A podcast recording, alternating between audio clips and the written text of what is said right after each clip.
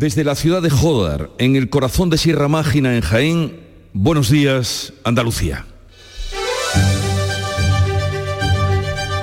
En Canal Sur Radio, La mañana de Andalucía con Jesús Vigorra.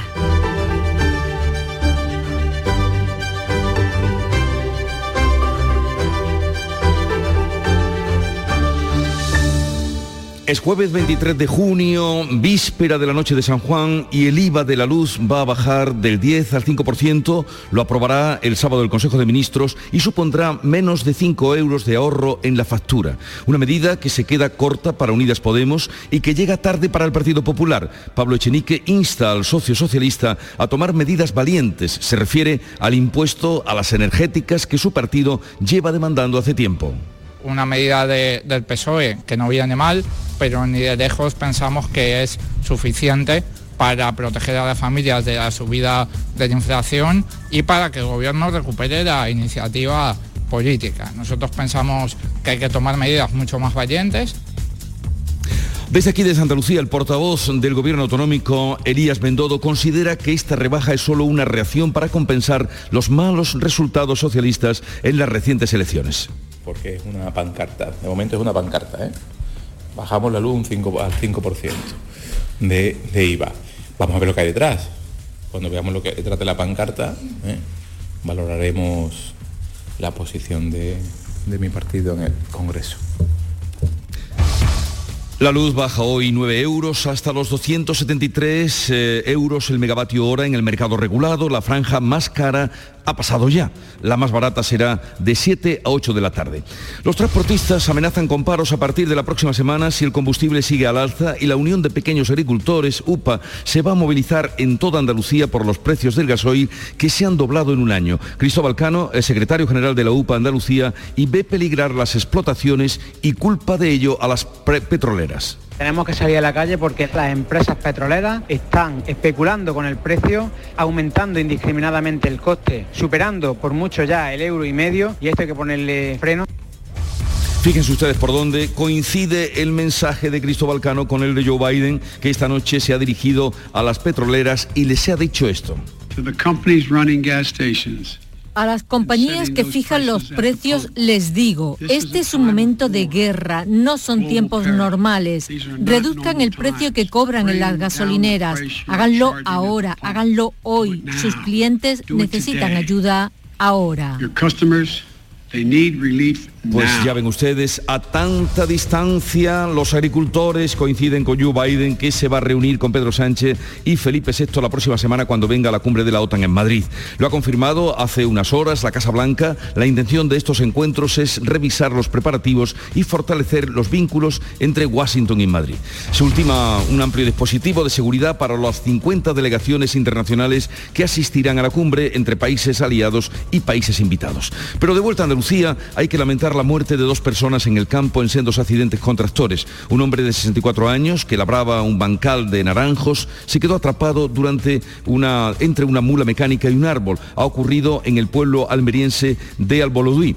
La otra persona es un joven al que se le ha volcado el tractor en Benamaurel, en Granada, y lo ha cogido debajo, de verdad, una auténtica pena. Bueno, pues estamos ya en San Juan. Esta noche, la víspera, eh, se prohíbe quemar eh, simbólicamente, eh, es la costumbre quemar simbólicamente las cosas, pero será solo simbólicamente, porque no tenemos la suerte de nuestra cara con el tiempo que hace y la alerta y amenaza de incendios. Vamos ahora con el tiempo para saber cómo viene el día de San Juan.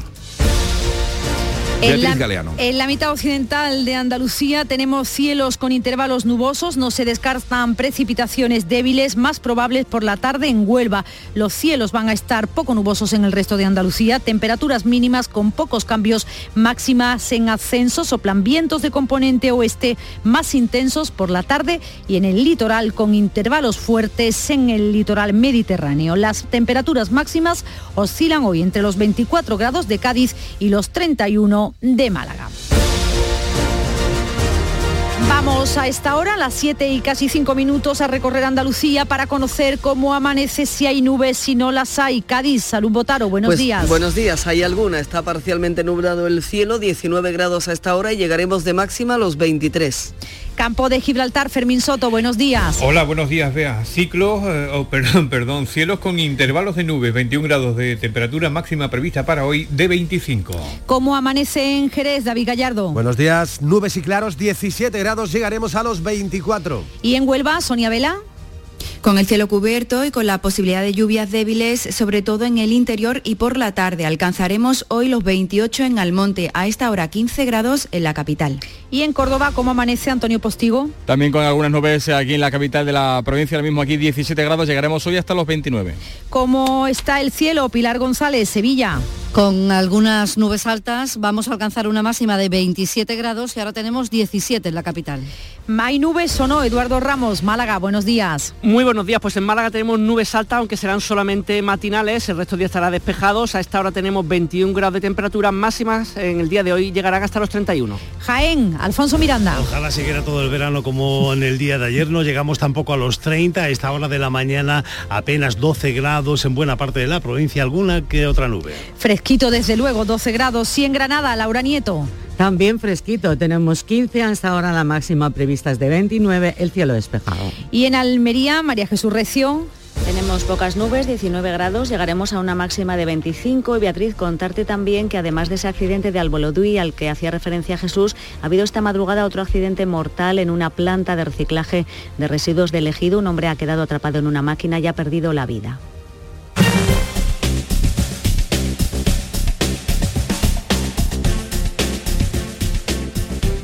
Vamos hasta la DGT para conocer cómo está el tráfico a esta hora y cómo se circula por Andalucía. Lucía Andújar, buenos días. Muy buenos días. Hasta ahora van a encontrar complicaciones en Sevilla, en la A4, a su paso por Ecija, sentido la capital hispalense. Por lo demás, encontramos circulación muy tranquila a estas horas en la red de carreteras andaluzas, pero como siempre desde la Dirección General de Tráfico les insistimos, mucha precaución al volante y no bajen la guardia.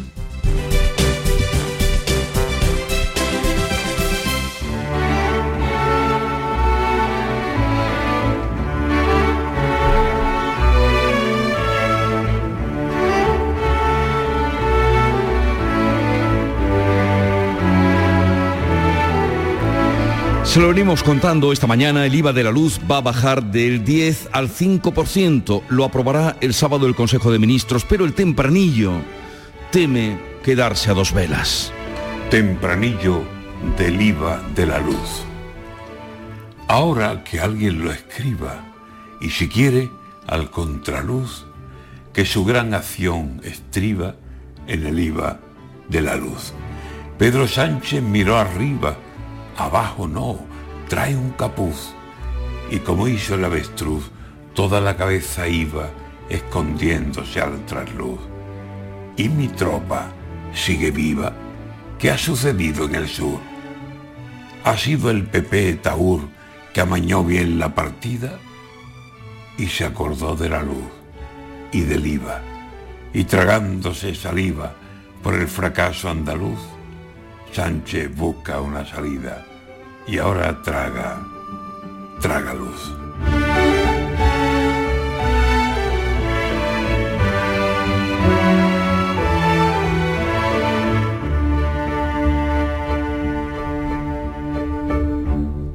Antonio García Barbeito, que volverá al filo de las 10 de la mañana. Son las 7, 8 minutos, sintonizan Canal Sur Radio. Nadie conoce mejor las necesidades de un territorio que las personas que viven en él. El enfoque líder interviene en el origen para que cada comunidad planifique y aproveche todo su potencial. En la Red Rural Nacional apoyamos a los grupos de acción local para poner en valor la fuerza de cada territorio rural.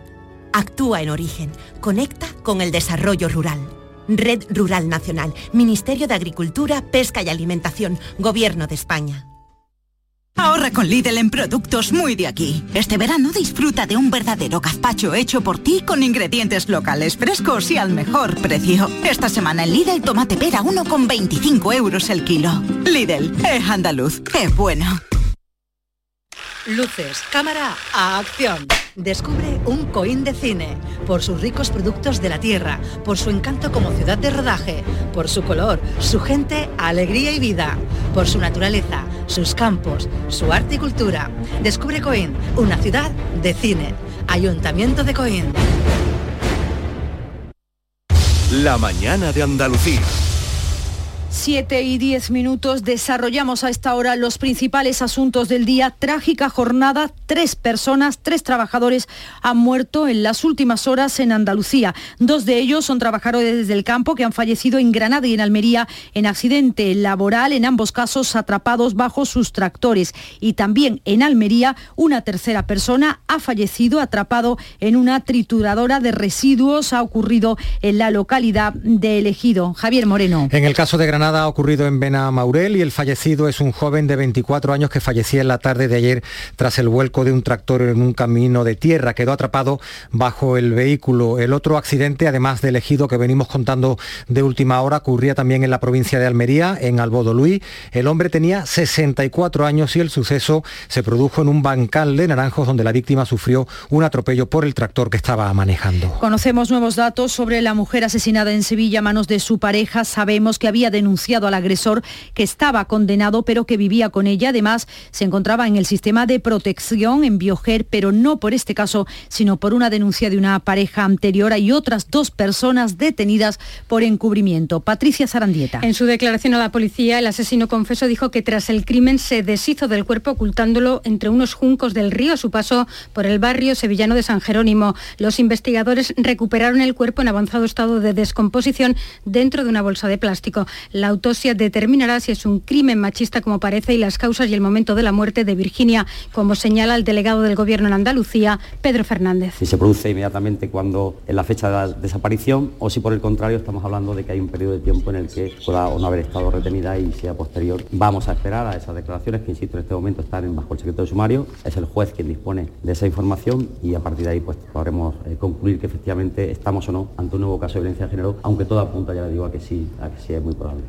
Alfredo, el asesino confeso, habría discutido con Virginia, con quien convivía, al anunciarle esta que quería romper su relación sentimental. También sabemos ya que no es cólera, sino gastroenteritis, la enfermedad que padecía una menor tras beber de un pozo de una finca de Toledo y que había levantado todas las alarmas. Finalmente, con los, análisis que se han realizado, el Ministerio de Sanidad descarta ya que sea un caso de cólera. La menor acudió aquejada de un problema gastrointestinal a un centro sanitario de la Comunidad de Madrid, que fue el que identificó la bacteria Vibrio lei deg, que es la causante del cólera. Tras ello, se contactó con el Instituto de Salud Carlos III.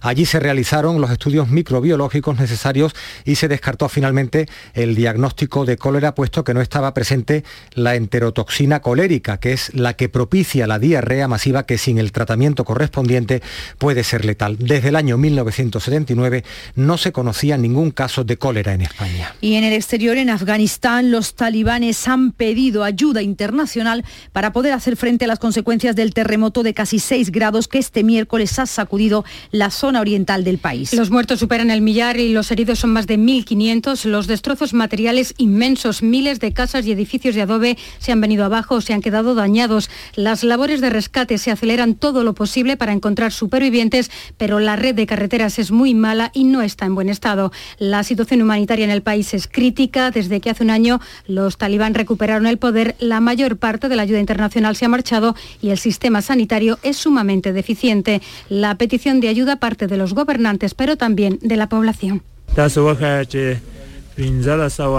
Pedimos al Emirato Islámico y a todo el país que nos ayuden. No tenemos nada, ni siquiera una tienda de campaña para vivir.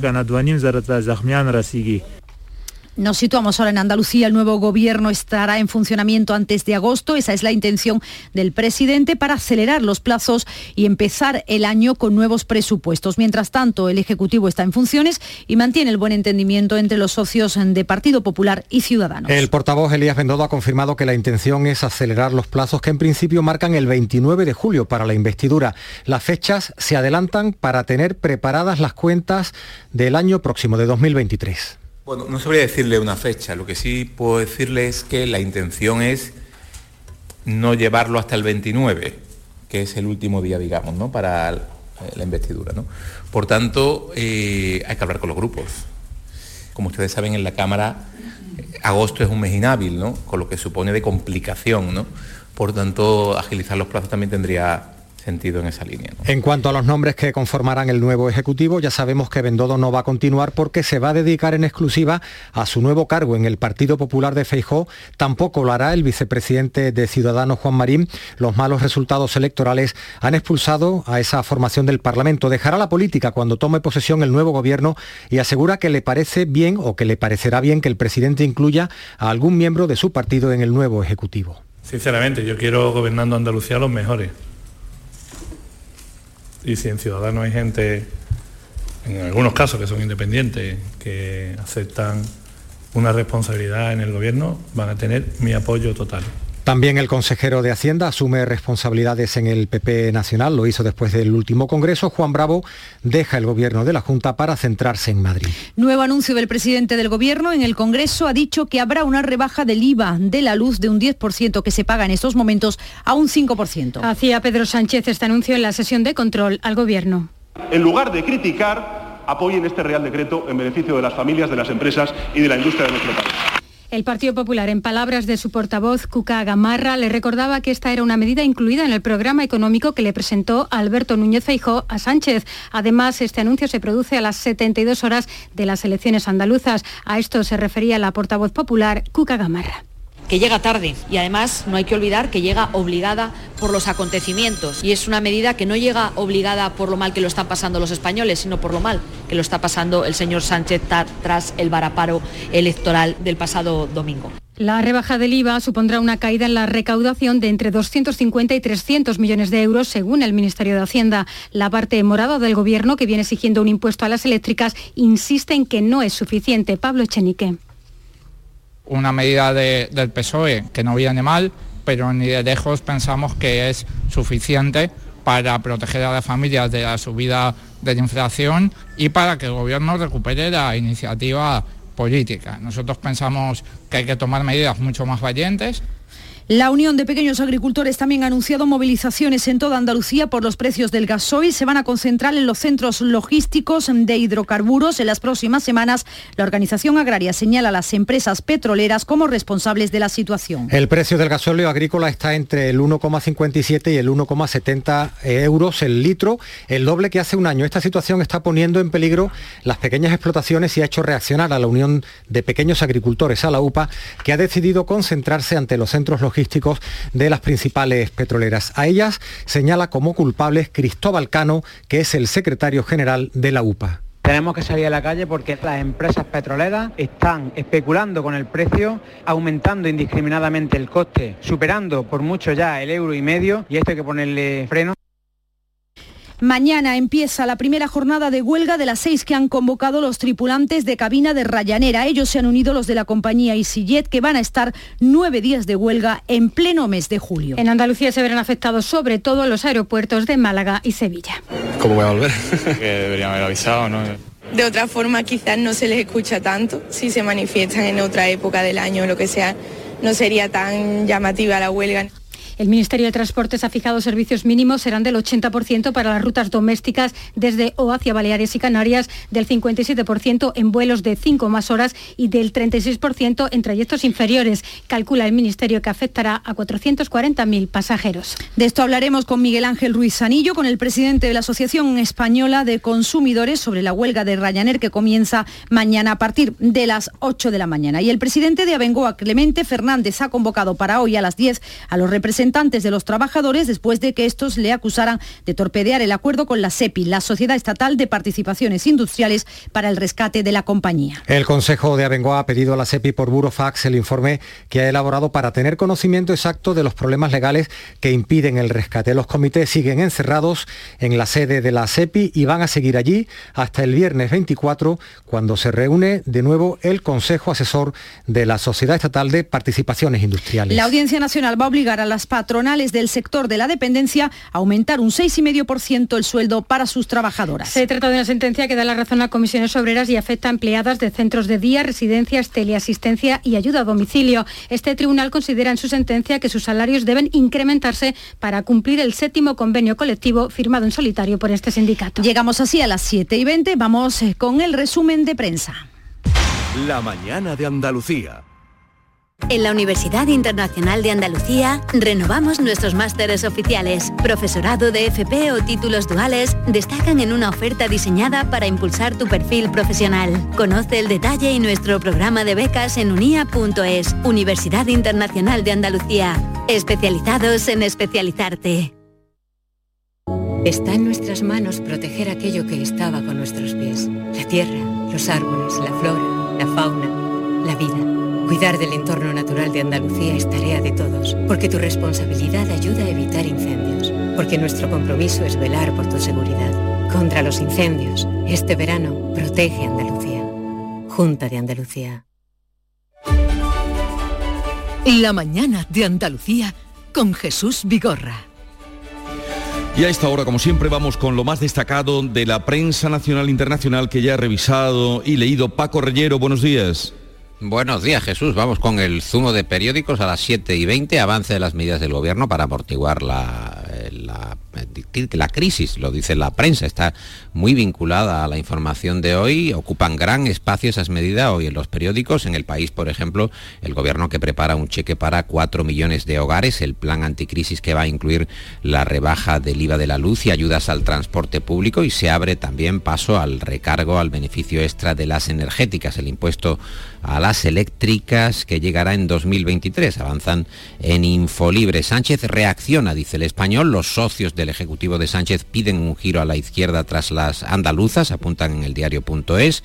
El confidencial, familias y empresas que bajan un 24% el consumo de luz, pero ah, pagan un 68% más, incluso reduciendo de esta manera el consumo. Los registros de facturación de las eléctricas que evidencian, nos cuentan en el confidencial, el esfuerzo que están realizando los agentes económicos, industrias, empresas, las familias, para reducir su consumo de energía ante la escalada de los precios. La vanguardia también nos cuenta que la reducción del IVA de la electricidad va a costar 600 millones por trimestre, según el Ministerio de Hacienda.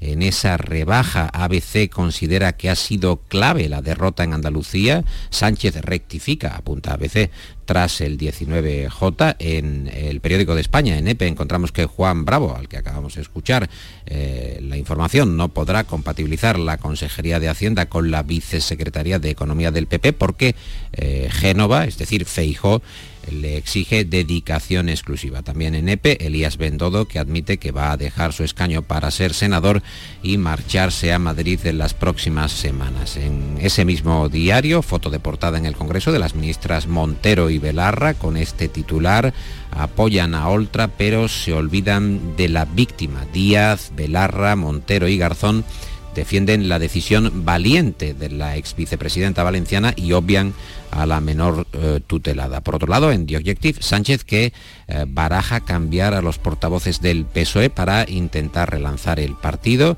El Mundo, que destaca en portada que el PP abre la puerta a Inés Arrimadas, pero descarta fichajes masivos de ciudadanos. Y en este sentido también el español, dirigentes del Partido Naranja que están dispuestos a negociar una integración, su integración en el Partido Popular, pero como corriente liberal.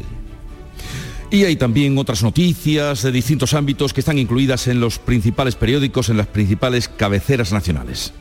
Por ejemplo, en La Vanguardia, Sánchez y Aragonés que se van a reunir para dar otra oportunidad al diálogo. El encuentro se va a celebrar antes de las vacaciones, mientras que eh, Junts o Juntos rechaza que se descongelen las eh, relaciones. Tras eh, Pegasus, anotan en el periódico de España, NP ABC, cuenta que Moncloa subvenciona a la principal entidad de la expansión catalanista, financia con 1.200.000 euros al Instituto de Estudios Catalanes, alineado con el independentismo. Cataluña, también dicen en ABC, que va a suprimir el 25% de español a los alumnos que lo tienen reconocido. En el país encontramos que Fernández Díaz el exministro del Interior mintió ante el juez y en el Congreso también sobre eh, Villarejo, sobre sus eh, reuniones con Villarejo. El exministro negó haber despachado con él lo que sí ocurrió eh, verdaderamente, dicen el país. En el mundo, las notas mecanografiadas del tesorero del PSOE valenciano, pagos con facturas B como condición de adjudicación,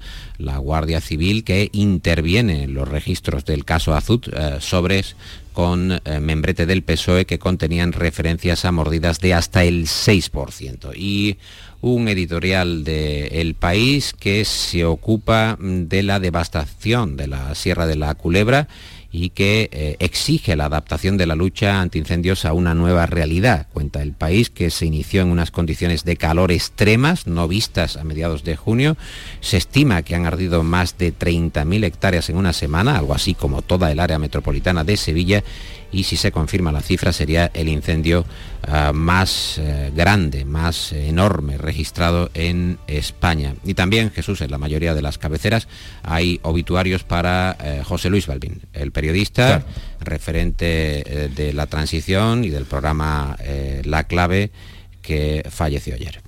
Sí, estamos lamentando su muerte y su despedida de José Luis Balbín. Bueno, en cuanto a internacional, vamos a recordar que estamos en el día 119 de la invasión de Ucrania. El Consejo Europeo se reúne hoy y mañana para debatir y previsiblemente aprobar la concesión a Ucrania del estatus de país candidato al ingreso en la Unión Europea. Sí, sobre esa decisión encontramos el editorial de La Vanguardia, en el que leemos todos los gobernantes dicen querer una Europa fuerte, pero sus flaquezas políticas internas lastran eh, la determinación europeísta. E incrementan la sensación de incertidumbre sobre quién puede llevar hoy las riendas de Europa. Se echa de menos, por supuesto, a Angela Merkel. Fotografía de portada del país, un terremoto en Afganistán de 6,1 en la escala de Richter que deja más de mil muertos. La ONU calcula que 2.000 casas quedaron destruidas. Los talibanes en el poder han llamado ya a la ayuda internacional y vemos en la imagen del país evacuación de heridos en la provincia de Paquita.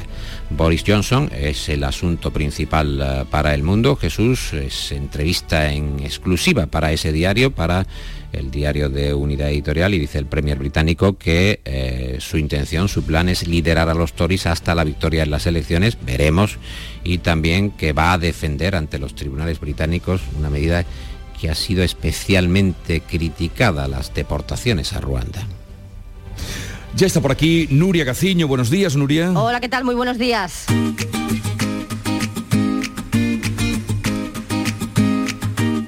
Vitaldent les ofrece este programa. Llega Nuria para hablarnos del deporte y de la selección femenina de fútbol que viaja hoy a Huelva. Donde el próximo sábado va a disputar un amistoso ante Australia. Será a las nueve y media de la noche en el nuevo Colombino. Un amistoso que va a servir de preparación para la Eurocopa de Inglaterra que comienza el 6 de julio. El siguiente amistoso será el 1 de julio frente a Italia y el debut del combinado nacional en el europeo no llegará hasta el 8 de julio ante Finlandia para después medirse a Alemania y a Dinamarca. En lo deportivo, el seleccionador Jorge Vilda ya ha podido contar de nuevo con Andrea Pereira después de que ésta haya superado el COVID. No sucede lo mismo con Mapi León, Sheila García y Marta Cardona, quienes aún no han dado negativo y siguen confinadas por tanto. Atentos además esta tarde al sorteo del calendario de liga. La cita va a comenzar a las 5 en la ciudad del fútbol de La Roza. Será el momento de conocer el calendario liguero para la próxima temporada. Este año el sorteo se adelanta por razones obvias. Hay muchas prisas con ese adelanto del Mundial para invierno y cuanto antes se pueda planificar la temporada con los partidos ya fijados, pues mucho mejor. El que por fin ha atado a su nuevo entrenador es el Recreativo de Huelva. Se trata de Abel Gómez, el hasta ahora técnico del Rayo Majada Honda, que va a dirigir al equipo nubense la próxima temporada. Ha firmado por un una campaña con opción a otra adicional, según objetivos. Experiencia tiene muchísima en el mundo del fútbol, aunque mucho más como jugador que como entrenador. Y por último, Rafa Nadal, que vuelve a ganar en hierba, Nuria. Tres años después de su último triunfo en hierba, el tenista mallorquín vence al suizo Babrinka por 6-2 y 6-3 en un torneo de exhibición lo hace varios días antes del inicio de Wimbledon. Las sensaciones en esta primera prueba no han podido ser mejores. Mañana va a jugar de nuevo. El fin de semana atenderá a la prensa, así que vamos a conocer sus impresiones antes de debutar en Wimbledon, que será el martes, aunque un día antes, el lunes, conocerá su suerte en el cuadro principal de este gran slam. Sonreír mola, pero ¿cuál es tu secreto? Mi secreto es ser transparente siempre. Llevo ortodoncia, pero es invisible. Solo este mes en Vitaldent, llévate un 15% de descuento en ortodoncia invisible. Descubre el secreto de tu mejor sonrisa al mejor precio. Y haz del mundo tu pasarela. Pide cita en vitaldent.com. Y vamos ya con el cierre del kiosco. ¿Dónde lo has encontrado, Paco? Pues estoy verdaderamente asombrado porque el New York Times dedica un reportaje eh, verdaderamente detallado a cuál es el riesgo de usar los baños públicos, como si fuera una verdadera novedad. el New York Times dedicándose a abrir su página web con estos asuntos, dice, eh, nos alerta, en fin, como si no se supiera, que los baños pueden tener bacterias y virus, pero algunas precauciones sirven para disminuir eh, riesgos y empieza así el reportaje. Si pasa suficiente tiempo fuera de tu hogar, la fisiología humana dicta que en algún momento tendrás que usar un baño público. Acabáramos, Jesús, faltaría, faltaría más. Pero bueno, lo dice el New York Times, qué cosas. Bueno, pues si lo dice el New York Times hay que tenerlo en cuenta. Eh, querido Paco, que tengas un buen, día. Igualmente Nuria. Igualmente para los dos.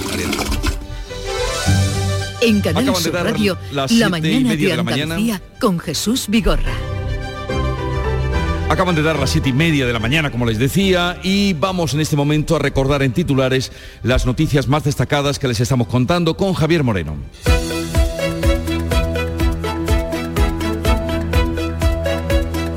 Tres personas han muerto en accidente laboral en Andalucía, dos de ellas en el campo mientras trabajaban en un tractor. Son dos hombres de 64 años y un joven de 24. El mayor ha quedado atrapado en una mula mecánica y un árbol de Albodo Luis, en Almería. El joven se le ha volcado el tractor en un camino de tierra y se ha quedado debajo en Benamaurel, en Granada. Y en el ejido un hombre ha quedado atrapado en una trituradora de residuos vegetales. La policía detiene a otras dos personas por ayudar a ocultar el cuerpo de la mujer de 51 años encontrada a orillas del Guadalquivir. El presunto asesino tenía dos antecedentes por malos tratos. La víctima lo había denunciado y estaba inscrita en el Registro Central para la Protección de las Víctimas de Violencia Doméstica por una segunda denuncia de otra expareja. Sanidad rectifica, no hay ningún caso de cólera en España. La Dirección de Salud Pública confirmó antes de tiempo un caso sin tener los análisis definitivos. La joven afectada había bebido agua no potable y tuvo una gastroenteritis muy fuerte de la que se ha recuperado. El nuevo gobierno andaluz estará en funcionamiento antes de agosto y habrá sin duda caras nuevas. El portavoz Elías Bendodo no repetirá en la Junta para dedicarse en exclusiva a su puesto de coordinador nacional del Partido Popular. Lo mismo le ocurre a Juan Bravo, que dejará la Consejería de Hacienda para dedicarse por entero a la Vicesecretaría de Economía del partido. El IVA de la luz va a bajar del 10 al 5%, lo va a aprobar el sábado el Consejo de Ministros y supondrá menos de 5 euros de ahorro en la factura. Una medida que se queda corta para Unidas Podemos y que llega tarde para el Partido Popular. La luz baja hoy 9 euros hasta los 273 el megavatio hora en el mercado regulado. Es la franja más cara, ha sido esta madrugada, la más barata será entre las 7 y las 8 de la tarde. Los transportistas amenazan con paros a partir de la próxima semana si el combustible sigue al alza. Y los pequeños agricultores de la UPA preparan protestas por el precio del gasoil, que ha doblado su precio en un año y pone en riesgo el futuro de sus explotaciones. El Ministerio de Transporte ha fijado los servicios mínimos de la huelga de Ryanair que comienza mañana. Serán del 80% para las rutas domésticas desde o hacia Baleares y Canarias, del 57% en vuelos de 5 o más horas y del 36% en trayectos inferiores. Habrá paros de viernes a domingo esta semana y de jueves a sábado la que viene. La Sociedad Estatal de Participaciones Industriales, la SEPI, rechaza rescatar a Bengoa y le da cinco días para presentar alegaciones. La empresa presentará esas alegaciones a la mayor brevedad mientras los representantes de los trabajadores mantienen el encierro en la sede de la SEPI en Madrid. Los 27 debaten hoy la posibilidad de otorgar a Ucrania y Moldavia el estatus de países candidatos a entrar en la Unión Europea. Si los aceptan, tendrán que hacer reformas profundas y guardar una lista de espera que en este momento encabeza a Turquía. Joe Biden se reunirá con Pedro Sánchez y Felipe VI la próxima semana cuando asista a la cumbre de la OTAN en Madrid. Revisarán los preparativos y fortalecerán los vínculos entre Washington y Madrid. Se ultima un amplio dispositivo de seguridad para las 50 delegaciones internacionales entre países aliados y países invitados. Es 23 de junio y miles de personas van a celebrar seguro esta noche en las playas la noche de San Juan. Tradición con mucha fuerza en pueblos y ciudades del litoral. En Málaga el ayuntamiento manda este año a la hoguera la guerra de Ucrania, representada en un júa, un muñeco artístico que representa las cosas indeseables que hay que purificar. Y en cuanto al tiempo, recordemos cómo viene hoy el día, Javier. Pues hoy Jesús, en la mitad occidental de Andalucía, cielos con intervalos nubosos, no se descartan precipitaciones débiles más probables por la tarde en la zona de la provincia de Huelva. Los cielos estarán poco nubosos en el resto de la comunidad, temperaturas mínimas con pocos cambios y máximas en ligero ascenso, vientos de componente oeste más intensos por la tarde y en el litoral con intervalos fuertes en la zona del Mediterráneo. Las máximas hoy entre los 24 grados de Cádiz y, de Cádiz y los 31 de Málaga. 7.34 minutos de la mañana, enseguida estamos con las claves económicas del día. Ahora más que nunca descubre las posibilidades que la tarjeta de crédito Cajamar tiene para ti. Puedes aplazar compras, máxima seguridad en compras online y además la llevas puesta en el móvil. Para más información visita nuestra web. Cajamar. Distintos desde siempre. Reyes son las pipas de siempre. Ahora encontrarás tus pipas Reyes más grandes, con más aroma, con más sabor y más duraderas. Tradición e innovación para traerte tus mejores pipas Reyes. Las del paquete rojo, tus pipas de siempre. La tarde de Canal Sur Radio con Mariló Maldonado te invita a darle la bienvenida al verano de la forma más refrescante. Con muchas propuestas y los mejores planes y consejos para disfrutar de estos meses. La tarde de Canal Sur Radio con Mariló Maldonado da la bienvenida al verano con una edición especial fin de temporada. Este viernes desde las 3 de la tarde. Con el patrocinio de la Consejería de Turismo, Regeneración, Justicia y Administración Local. Junta de Andalucía. Las claves económicas con Paco Vocero. Paco Vocero, buenos días. Buenos días Jesús, ¿qué tal? Eh, bien, sabes hoy que estamos en las tierras de Jodar, en Jaén. Magnífica tierra, magnífica provincia Jaén. Rodeados, rodeados de, todos los montes de Sierra Mágina, en fin, un paisaje extraordinario. Bueno, vamos ahora a las claves que tenemos para hoy, Paco. Pues mira, hoy tenemos claves importantes en la eurozona, datos igualmente importantes en nuestro país y reflejos de las cuestiones que comentábamos ayer. Vamos a empezar por la eurozona y con la reunión a mediodía del Eurogrupo en la que va a participar el presidente del gobierno. Una reunión en la que se va a analizar la situación económica llena de incertidumbre, como estamos viendo con las dificultades y que se perciben y los mensajes que se van escuchando. Porque si ayer hablábamos del índice de confianza de los consumidores europeos y resultó peor de lo que se esperaba, cayendo a niveles de abril de 2020. Hoy además a esa reunión del Eurogrupo va a llegar un informe de situación y nuevos resultados empresariales que se van a publicar esta misma mañana. Bueno, pues cuéntanos cuáles son esos eh, resultados empresariales Mira, pues en primer lugar vamos con el informe de situación, que es el boletín mensual del Banco Central Europeo, que no solo incluye la foto fija de la actualidad, sino sus previsiones.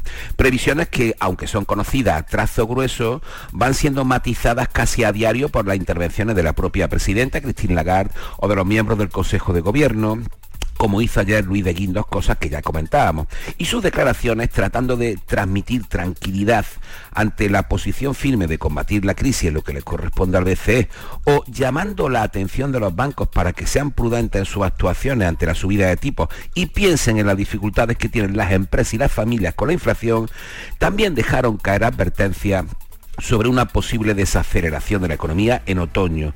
Una desaceleración que si fuera mayor de lo esperado y se convirtiera en recesión, detendría la subida de tipos oficiales por parte del BCE. Ese es el mensaje por ahora. Bueno, pues entonces, eh, a ver si es así, esperemos que sea así. ¿Y esos resultados empresariales a los que te referías?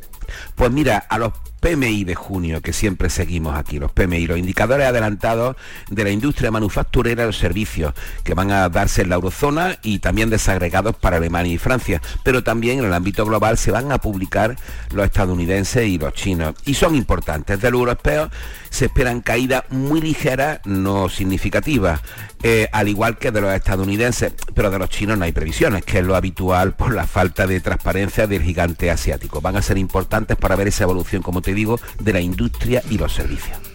Muy bien, pues algo más para hoy que debamos tener en cuenta, Paco.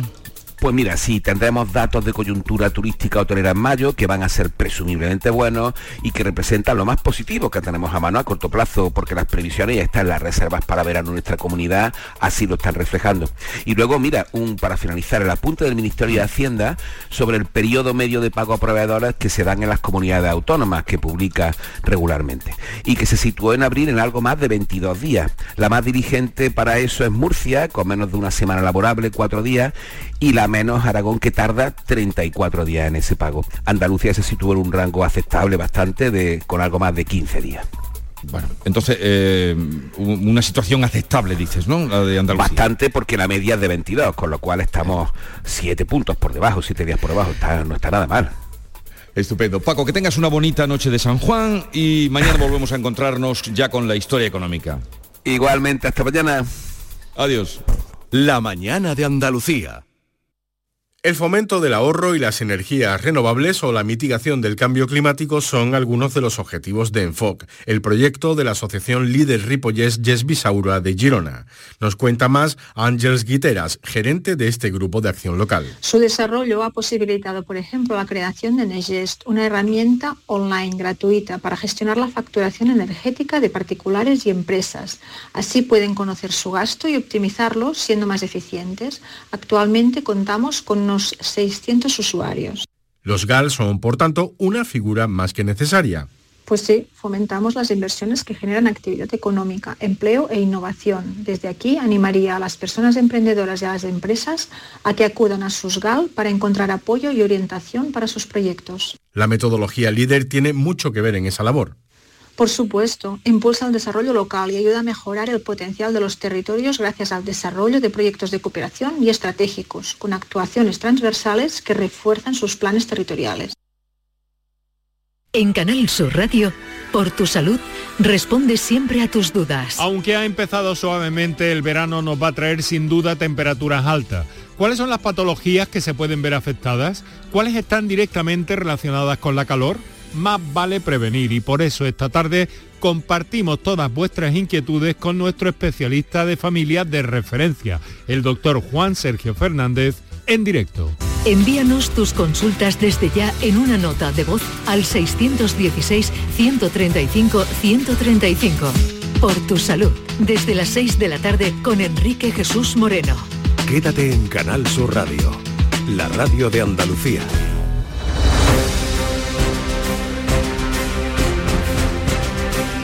Vamos a contarles ahora otras noticias de Andalucía. En Huelva, dos detenidos por el tiroteo del pasado martes en Punta Umbría, que se saldó con un muerto y un herido, Sonia Vela.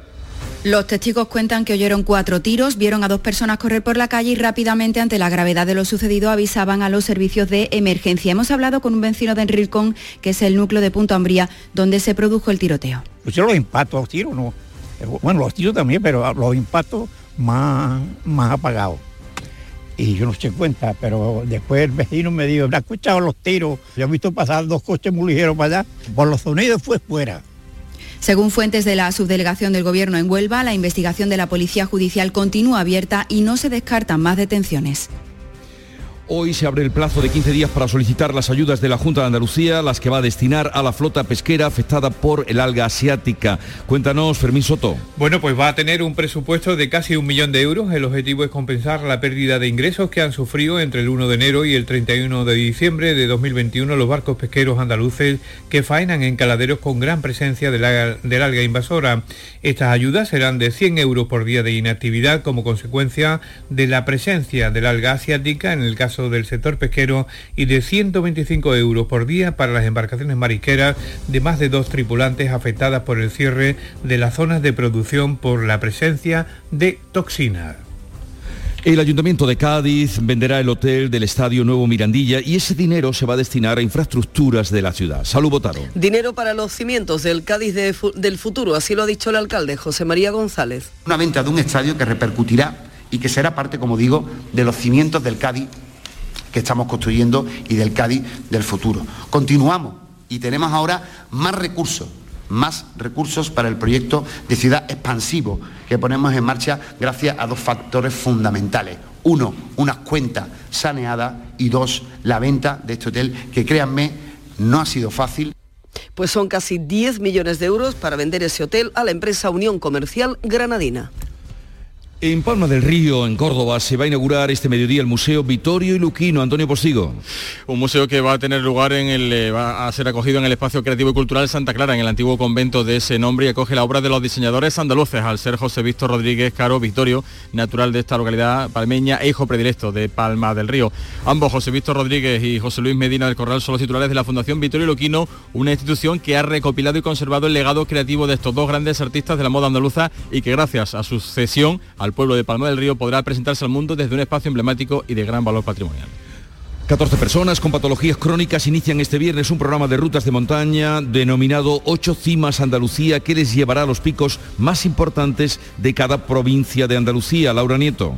Harán rutas que les llevarán por encima de los 2.000 metros y en Sierra Nevada superarán los 3.000. La iniciativa parte de la Escuela de Pacientes de Granada en colaboración con la Escuela de Salud Pública. Entre los participantes, enfermos de Parkinson, de Crohn, personas ostomizadas, un invidente o un trasplantado que hablan así de este desafío. Tengo Parkinson y para mí es un reto, es una superación de saber que puedo hacerlo, sobre todo para dar a conocer esta enfermedad, que vean que somos capaces de hacer lo mismo que los demás. Busco la compañía, busco eh, eh, formar parte de este proyecto que me parece que es una maravilla. Llegamos así a las 8.45 de la mañana, a las 7.45 de la mañana, 8 menos cuarto, tiempo ahora para la información local. En la mañana de Andalucía de Canal Sur Radio, las noticias de Sevilla. Con Pilar González.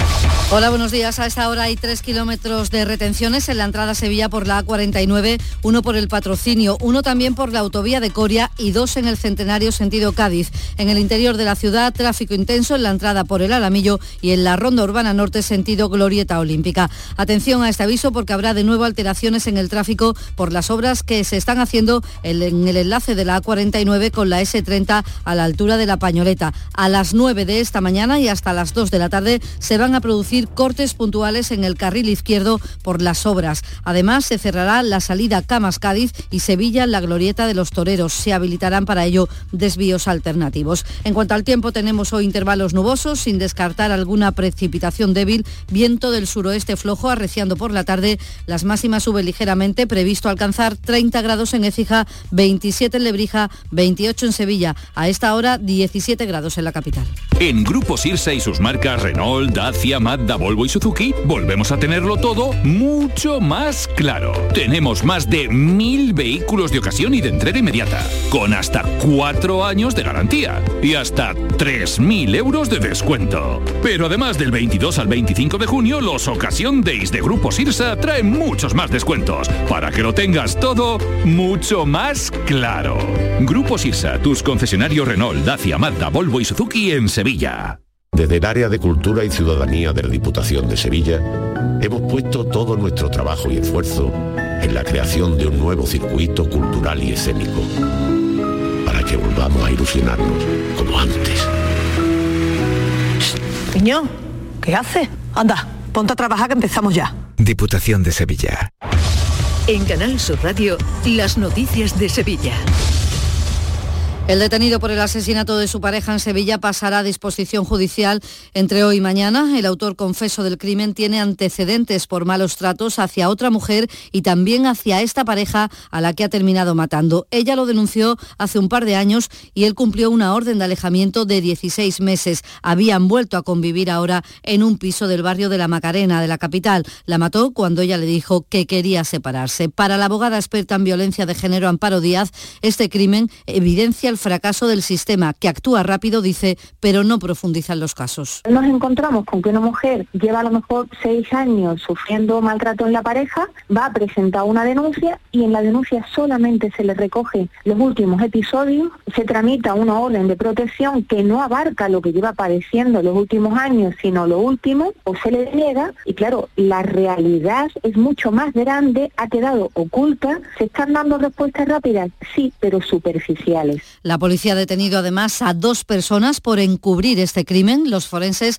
han confirmado la identidad del cuerpo hallado junto al Guadalquivir y el ayuntamiento de la capital ha convocado este mediodía una concentración silenciosa. Además, la policía ha detenido en Sevilla a cinco personas por maltratar y explotar sexualmente a una mujer. Fue captada por un conocido con la excusa de alquilarle una habitación en un piso en el barrio de Triana. El tiempo que estuvo allí bajo el control de este grupo recibió un trato degradante, como detalla la portavoz policial Laura Font. Tanto este conocido como otra mujer que ejercía función de controladora se encargaban de tener a la víctima vigilada durante todo el día dentro de una habitación vacía, en condiciones inhumanas y atada de pies y manos con bridas. Esta situación se mantuvo durante siete días, en los que la víctima recibió palizas en varias ocasiones, ocasionándole lesiones visibles por todo el cuerpo. Este mes se celebra el mes de la diversidad sexual y a las 8 de la tarde en la Alameda habrá un pregón del orgullo a cargo de María del Monte. El alcalde Antonio Muñoz entiende la expectación que se ha generado. Hay cierta expectación, por así decirlo, en torno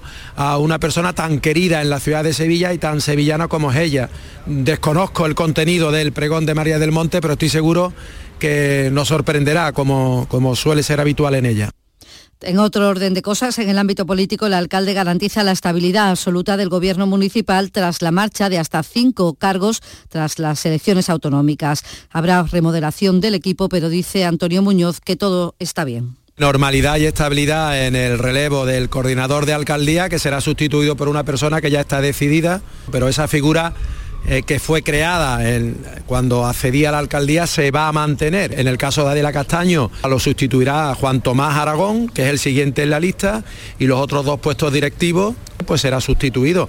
En la crónica laboral, el SAS busca enfermeros para cubrir las vacantes de este verano. Las bolsas de empleo están agotadas y se necesitan más de 700 enfermos para los hospitales sevillanos. Y el presidente de Abengoa, Clemente Fernández, ha convocado a las 10 a los representantes de los trabajadores después de que estos le hayan acusado de torpedear el acuerdo con la Sociedad Estatal de Participaciones Industriales para el rescate de la compañía. El Consejo de Abengoa ha pedido a la SEPI por burofax el informe que ha elaborado este organismo para tener conocimiento exacto de los problemas legales que de momento impiden el rescate de 249 millones de euros. La empresa debe de presentar sus alegaciones antes del domingo para disipar esas dudas. Mientras tanto, los comités de empresas siguen encerrados en la sede de la SEPI en Madrid y seguirán allí hasta el viernes cuando hay una nueva reunión del Consejo Asesor de la Sociedad Estatal de Participaciones Industriales. Entre los encerrados, el secretario provincial de UGT, Manuel Ponce, que pide a las partes que en vez de documentos, lo que tienen que hacer es sentarse a negociar en una mesa, negocien directamente. Necesitamos un compromiso de que realmente haya una reunión entre compañía y, técnicos de la CEPI, donde cara a cara puedan resolver todos los problemas, todas las dudas, aclarar todas las cuestiones, ver esos requerimientos para que entre ambas partes, y como digo, de manera presencial aquí en la instalación de la CEPI, pues sean capaces de llegar a un acuerdo definitivo también los trabajadores de Abengoa están protagonizando un encierro en las instalaciones de Palmas Altas, en la capital. Y un apunte más, Sevilla coge hoy y mañana jornada de actualización en vacunas que organiza el Grupo Instituto Hispalense de Pediatría, considerado uno de los más prestigiosos en esta materia. 7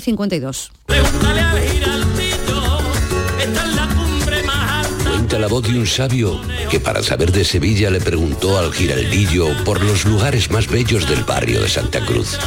Y este le respondió, con aires de azar, maestranza y catedral, la hostería del Laurel has de visitar y en ella sus tapas, vinos y demás viandas probar. La Hostería del Laurel. Visítenos en Plaza de los Venerables 5 o a través de nuestra web lahosteriadellaurel.com.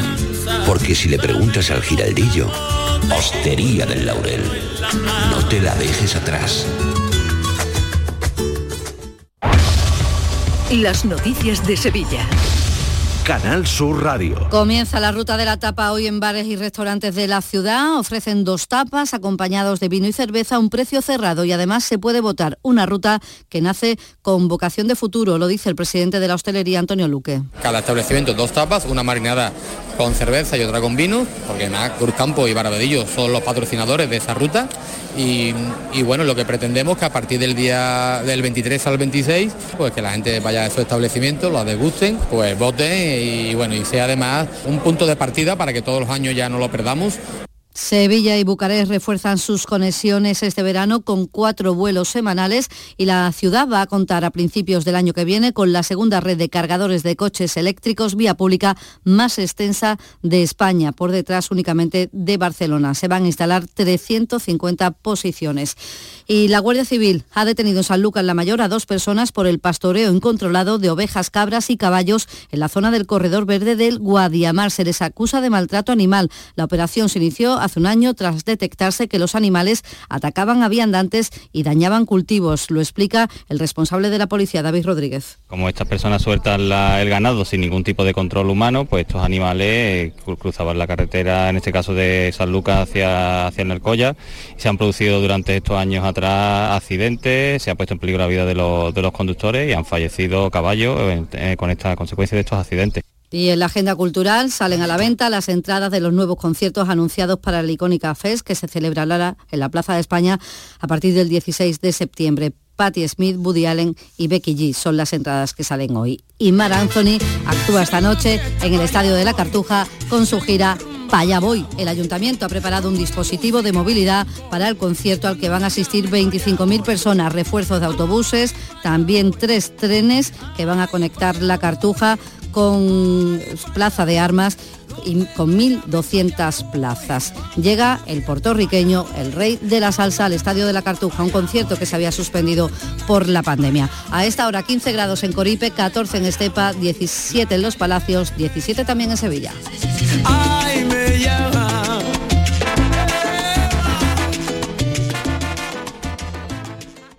Escuchas La mañana de Andalucía con Jesús Vigorra, Canal Sur Radio. Aquadeus, el agua mineral natural de Sierra Nevada, patrocinador de la Federación Andaluza de Triatlón, les ofrece la información deportiva. Nuria Gaciño, muy buenos días. Hola, ¿qué tal? Buenos días. Bueno, vamos a empezar hablando de la selección femenina de fútbol. Viaja hoy a Huelva. Está previsto que llegue el combinado nacional hoy a Huelva, donde el sábado va a disputar un amistoso ante Australia será a las nueve y media de la noche en el nuevo colombino, un amistoso que va a servir de preparación para la Eurocopa de Inglaterra que comienza el 6 de julio. Las que ya han llegado a Huelva son las jugadoras del equipo australiano Destaca la gran ausencia de su estrella Sanker, máxima goleadora histórica de la selección, y Pichichi con el Chelsea esta temporada, además de otras jugadoras importantes. Todas ellas han preferido descansar antes de la Eurocopa. Pese a ello, siempre es un aliciente poder enfrentarse a las selecciones potentes como es la de Australia, cuarta en los Juegos de Tokio.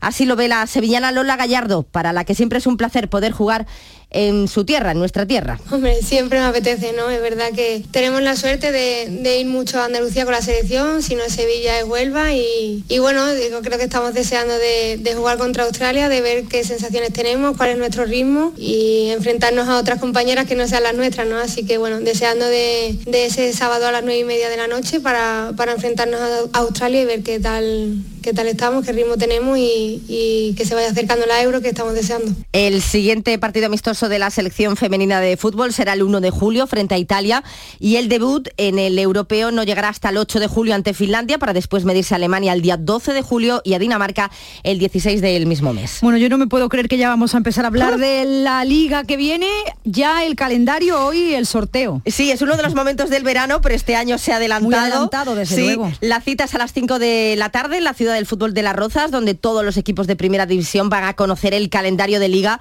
para la próxima temporada. Conoceremos, por tanto, los rivales de cada jornada y también los parones que vamos a tener este año. El más importante, el de invierno, con la disputa del Mundial de Qatar a mitad de noviembre, de ahí que se haya adelantado este sorteo de liga. Y también el Recre, el Recreativo de Huelva, que ya tiene entrenador. Se trata de Abel Gómez, el hasta ahora técnico del Rayo Majada Honda, que va a dirigir al equipo nubense la próxima temporada en la segunda división RFF. El preparador sevillano firma por una temporada con opción a otra adicional, según los objetivos. Experiencia en el mundo del fútbol tiene de sobra, aunque mucho más como jugador que como entrenador. Ojalá pueda conseguir el objetivo del ascenso a la categoría superior, como también quiere pelear por el ascenso a Primera División el Málaga que este año no ha terminado nada contento. Se ha logrado la permanencia, pero lógicamente el objetivo debe ser otro. Ha entonado el mea culpa el director deportivo del Málaga, Manolo Gaspar. Esa expectativa nos ha llevado después a, crear eso que se creó, ese mal ambiente, esa falta de resultados. Y ahí, pues sí que es verdad que, por mi parte también error por, por no saber mantener en momentos determinados esa atención en lo importante, que eran las victorias, seguir subido al carro de las victorias. También ahí creo que nos ha faltado liderazgo dentro del campo, experiencia, dar un golpe en la mesa, justo cuando en los momentos buenos eh, se necesita para mantener ese nivel. Son declaraciones de Manolo Gaspar en la presentación de Manolo Reina, que vuelve 14 años después al conjunto malagueño para defender su portería. Lo hace con 37 años. Todo el mundo piensa que cuando juegue dos partidos más van a decir, joder, estaba retirado y cuando pare dos balones van a decir, este está en la segunda juventud. Al final es una cosa que hay que llevar, no me preocupa nada. Pues sí, como vayan bien las cosas, desde luego nadie se va a acordar de la edad de Manolo Reina. En el Granada, una de las prioridades es reforzar el centro de la zaga.